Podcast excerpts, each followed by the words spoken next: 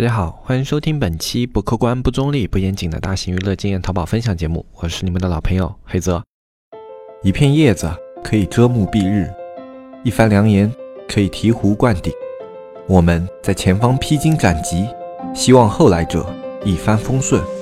共享商业智慧，共享创业成功。欢迎收听本期纸木淘宝内训。那么今天这一期节目呢，我们来跟大家聊一下关于为什么我们的淘宝店铺总是会发生断流的情况。这种情况呢，实际上不论是大淘店还是小淘店，他们都会发生。只不过大淘店可能仅仅是一两款啊，无关紧要的，或者说呃小幅度的一个流量下降啊，不至于说流量完全断掉。但是中级别的和小级别的一些淘宝店呢，是有可能会去发生流量完全断。掉这样的一些情况呢。那么我们怎么样去应对流量的断崖，或者说我们怎么样去防止流量去被断掉？那今天呢，我们这一期节目就跟大家去聊一聊，为什么淘宝店铺会流量断崖，包括我们怎么样去做一些措施，做一些呃手段去防止店铺的流量断崖。我我相信这是对很多的中小淘宝店铺来说比较有用的一个经验啊，算不上是一个技巧，实际上它是。一个经验性的东西，那我们还是从头开始说，我们从它为什么会断崖去讲起。其实淘宝店铺啊，不论你是大是小，你会发生断崖的情况有两种，一种就是我们经常会说的产品本身的生生命周期的问题。不论你这个产品表现再好啊，淘宝为了它的一些产品的更迭以及它整个平台的活力，它对于一个款是有生命周期的定义的。你表现好，生命周期可能会很长，可能会有个一年两年都有可能，但是它很少会说有。那种永远保持着啊这个流量一点都不下滑的这种款存在啊，这种是很少的。有可能一个款它在到达巅峰以后呢下滑，然后到一个比较平庸的一个流量水平，然后一直保持这样的一个流量水平，这种款是有的。但是一直保持着那种大爆款趋势的那种款呢是特别特别少的。所以说这就是生命周期导致你的流量在某一个节点一定会下滑。不过数据好的产品，它的生命周期越长，数据差。的产品生命周期越短，这也是一个恒定的一个定理。所以说，生命周期是流量下跌的一个指标之一。针对于生命周期的问题呢，我们能做的最多的就是做好这个商品的日常维护，在它发生数据下跌的时候，加大你的直通车，包括你的一些维护手段的一些力度，然后让它的数据能够保持持续上升啊，这是延长生命周期最好最好的方法。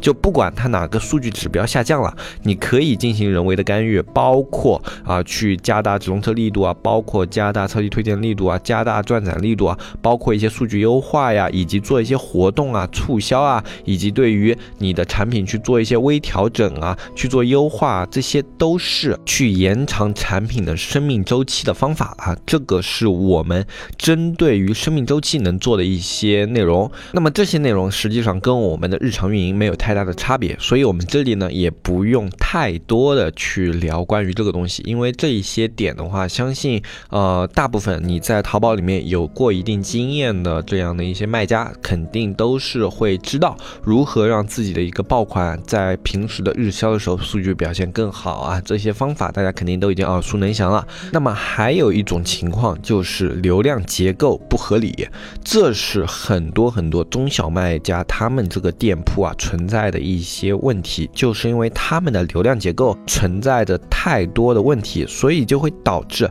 有的时候一点点小的问题就会让。让他这个店铺所有的流量全部被掐断。那么这里我们说的意外情况，包括但不仅限于像违规啊，然后被举报呀，然后刷单被查、虚假交易啊这种，我们包括但不仅限啊，这些只是一些比较有典型的案例。那么发生了这样的事情以后，可能这家店铺它的流量会从一个两三千啊，或者说四五千、一万左右的这样的一个访客数，直接被砍到只有十几二十或者。是几十个，跟个新店一样这样的一个水平。那么，为什么会发生这样的情况？就是因为这家店铺它的流量结构不够合理。我们去排除掉严重违规的情况，因为严重违规的话，你的店铺会被全店关禁闭啊，就是说整个店铺半年之内没有展现，那这样的店铺呢，就神仙也救不回来啊，你只能等到它这个屏蔽期过去以后，然后再重新操作。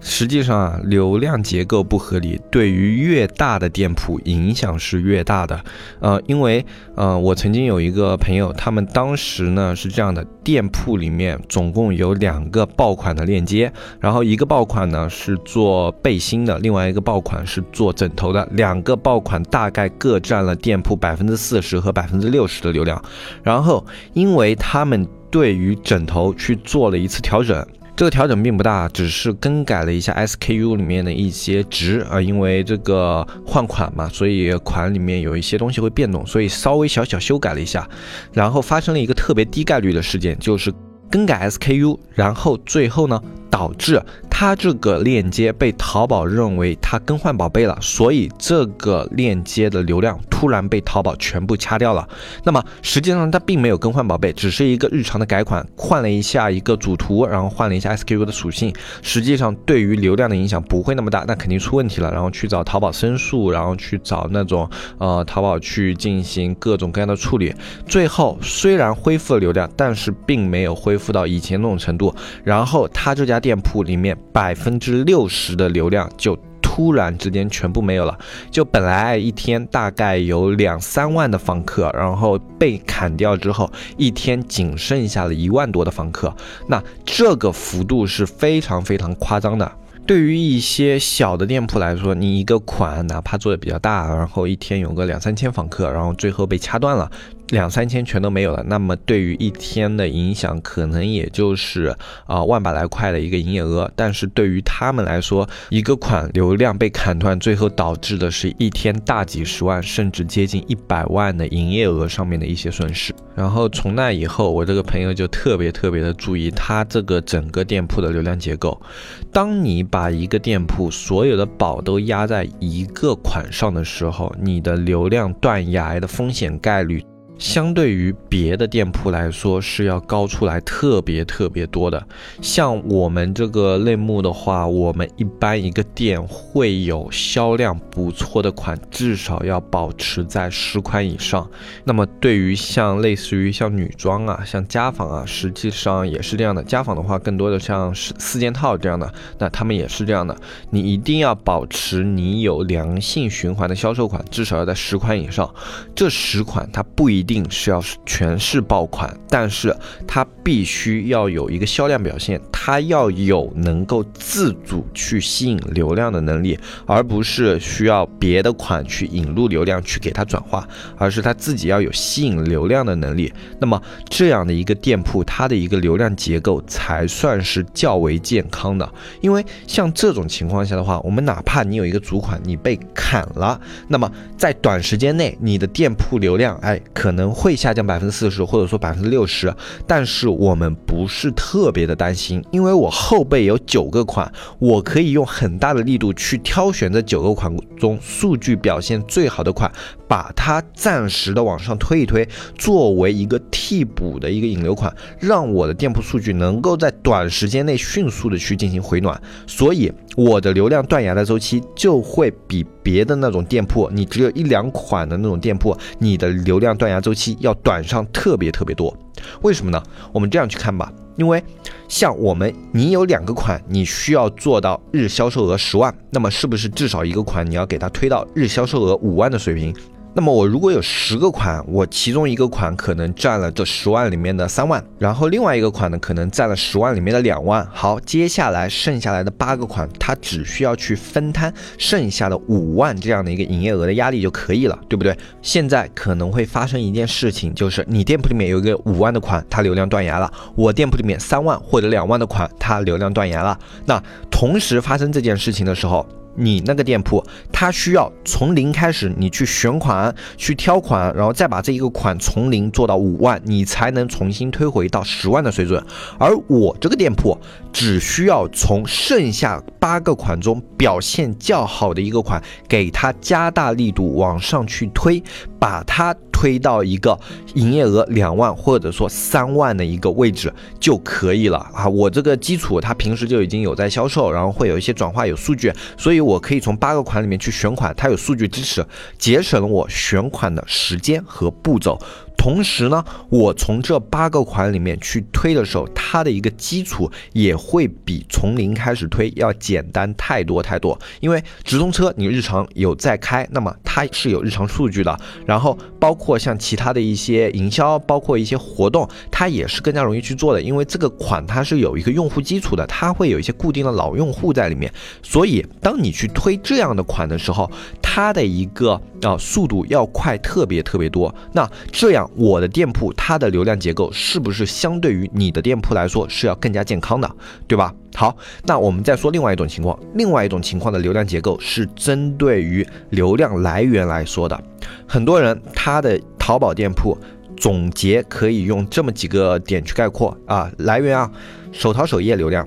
呃，淘宝搜索流量，然后直通车流量啊，基本上就这三个大头啊，很少有说其他的那种点的流量占比会特别大。除呃除了一些营销手法比较特殊的款之外啊，那最大的大头在这三个点，其中手淘首页这个点还不一定是他能拿到的这样的一个点，所以重点来说的话，一般就是手淘搜索和直通车这两块。那么，当这种情况下的时候，你的直通车如果被关禁闭了，那么是不是你的流量直接要被砍掉百分之三十或者百分之四十？这也是流量结构不健康的表现。那么，怎样去维持这个方面的流量结构的健康呢？当我们去运营自己的款的时候，我们在去。推直通车的同时，我们手淘搜索一定要关注它现在的占比是否会有上升。如果有一个款，它的直通车能持续的烧钱，但是它的手淘搜索持续不增长的话，那这样的一个款，你应该在早期或者说在中期就要去看它是一个不健康的款，从而去把资源从这个款里面进行一定量的撤除。有很多的一些卖家在运营的过程中啊，特别不舍得，就是说我在这个款里面，我可可能已经投入下去五万了，投入下去六万了。那么我接下来我一定要把这个款打包，要不然我这五万或者六万就可能是白投了。但是如果你投的是一个流量结构不够健康的款的话，你这个款接下来只会让你的钱越花越多，而不会转转为盈利。因为手淘搜索方面的这个流量不上来呢，就表示你这个款它一定是很难做到一个很高的投入产出比的，无法。做到高投入产出比的话，这个直通车只是单纯的在烧钱，甚至如果你这个 PPC 比较高的话，它烧钱的力度还是特别大的。那这是土豪才玩得起的玩法，对于一般的中小卖家不建议这样去玩，因为像土豪的话，他砸到某一个坑位啊，或者说砸到某一个水平的时候，它占据了行业最牢固的位置，那不管怎么样，这一部分就有固定的流量去给它，所以它在中期的时候，哪怕它 ROI 投入产出比是逆的，它也无。所谓，它最后的目标是把它砸到行业首页的位置，或者说最前面的那个位置。那这种情况下的话，我们另当别论。那除了这种情况以外，如果你的流量结构在这种情况下不健康的话，要早早的去放弃这个款。当然，还有另外一种情况，就是你投入了直通车之后呢，手淘搜索表现非常好，达到了一个比较健康的，比如说六四开的流量，或者说七三开的流量。那这种来说，它手淘搜索它占的这个比重啊，有七有六的话，就已经还算良。好了，很多的卖家在做到这样的一个程度的时候，会觉得这个款的打造已经完成了，然后就开始去投入一些其他的工作，或者说去转制定一些其他的工作策略。不过这个时候。我们放在当下的淘宝环境来看的话，你的工作并没有完成，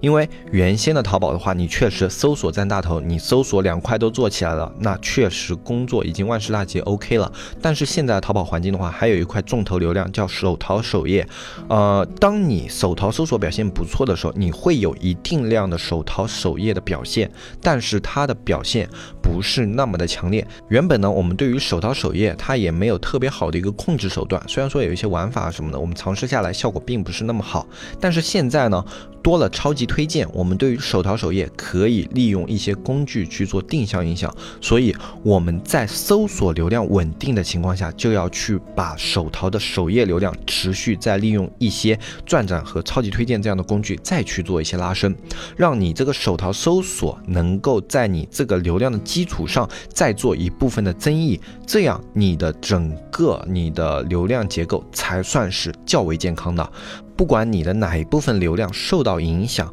你在其他两个端口，它们加在一起能够占到的流量比能超过百分之五十，那么这样子你的流量就不会形成断崖式的下跌，它会有大幅度的下降，但不会说我的流量被一刀砍没有。特别是对于那种做少量爆款的一些听众朋友来说，你可能只有一个款或者两个款是。高销量的，那么这两个款你就一定它的流量结构要非常非常的健康，要不然在遭遇一些意外的时候，对于你的款的打击是毁灭性的。而现在呢，其实双十一这个节点啊，我们是特别特别去适合做流量结构的优化了。在双十一这个节点啊，各个端口的流量都会有一个明显的上浮，然后在这个时间节点去调整你的流量结构，你在数据上的反馈是特别明显的。然后你的一些工作啊，包括你能够去呃运营的一些手段，它能够给你体现的数据反馈也是特别实时的。所以，如果你的店铺现在流量结构不够健康的话，呃，可以尝试一下。呃，就你的双十一节前的准备工作已经在啊比较有条理的进行了，还有一些富余时间的话，你可以考虑去在这段时间把你的流量结构也做一下优化。不过这段时间依旧是要以活动为最优先啊，在你搞定了所有的活动的工作之后啊，你再来考虑啊你的流量结构是否要优化啊，不要因为呃我这边说了要优化流量结构，然后你马上去做，结果导致活动上的一些工作被耽搁了，这就是捡了芝麻丢了西瓜。所以在做工作的时候也是要有主有次，这是一个次要工作，在这个节点啊，这是一个次要工作，把双十一还是要作为工作的核心。那么今天这期节目呢，就跟大家聊到这里。我是黑泽，我们下期再见，拜拜拜拜拜。